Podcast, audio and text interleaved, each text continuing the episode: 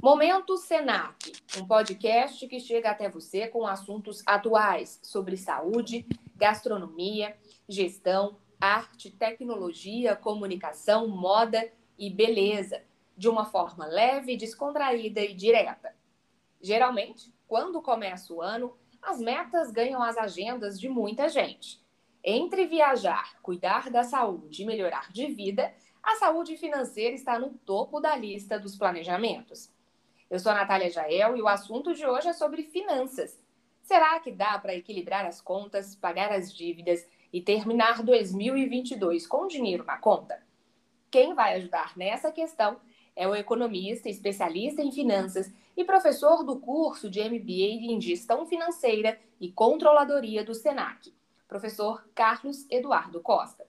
Carlos, como vai? Obrigada pela participação aqui com a gente nesse bate-papo.